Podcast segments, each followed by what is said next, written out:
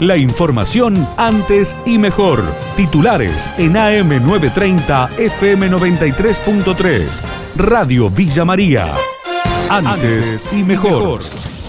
Absolvieron a las tres mujeres acusadas de bullying en Villa María. La denunciante Victoria Pusetti dialogó con Radio Villa María. Voy a decir dos cosas porque comprendo que imaginarán cómo me siento en este momento. Y la primero es que a mí nunca me interesó una condena. No busqué justicia ni venganza. Solamente busqué, busco y voy a seguir buscando siempre hasta el último segundo que se haga conocer que el bullying no es una broma. Y voy a luchar porque sí, porque se tipifique y que llegue a ser un delito. Hoy comienza un nuevo camino para mí. Y mi camino no es la búsqueda de venganza ni justicia es llegar a demostrar esto. Y lo último que voy a decir con mucho respeto y gracias por la nota es agradecer a mis dos abogados, el doctor Silvano que creyó en mí desde el primer momento y a la doctora Nancy Cabello por darme el ejemplo de una mujer fuerte y decidida y que voy a llegar hasta donde quiera llegar. En Villanueva un perro se metió en una casa y mordió en la cara a una nena de dos años. El informe del móvil de Radio Villa María. Lesiones graves, es un hecho que ocurrió en Villanueva, en calle Mitre al 1600, en horas de la tarde de ayer. Una mujer de 61 años le manifestó a la policía que un perro al que habitualmente sabe alimentar pero que sería un perro callejero, habría ingresado por una reja que da al patio donde estaba jugando una menor de tan solo dos años, quien ataca y luego el perro huye. La menor debió ser trasladada en un auto particular hacia el hospital de Villanueva y posteriormente hacia el hospital regional Pasteur, donde el médico policial de turno le ha diagnosticado lesiones graves por una herida traumática en el rostro. 15 nuevos casos de coronavirus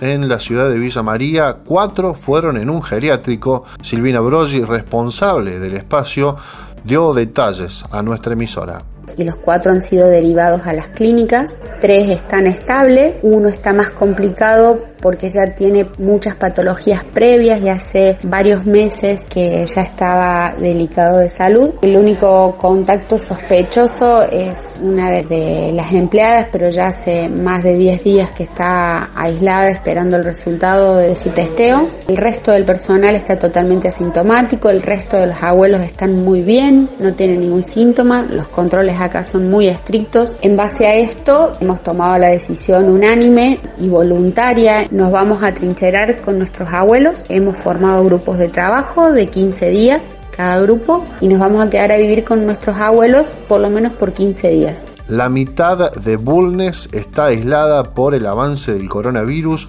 Martín Toselli, intendente de esa localidad, dialogó con Radio Villa María.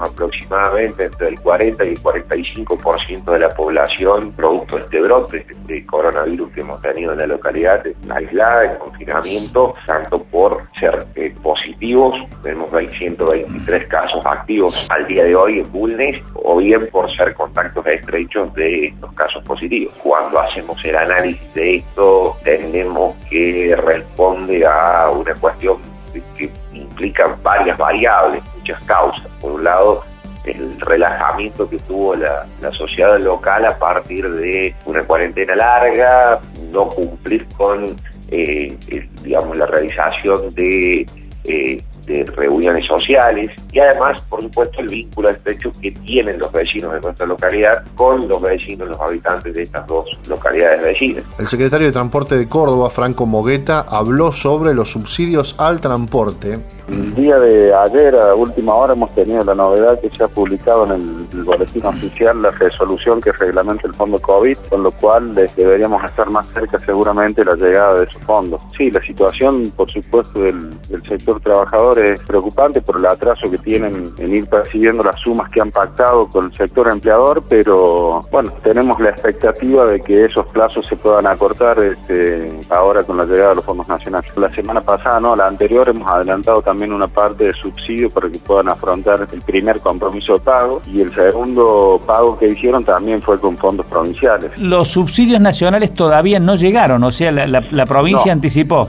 Todavía no han llegado, tenemos tres meses de retraso y eso la verdad que sí que ha complicado mucho las cosas.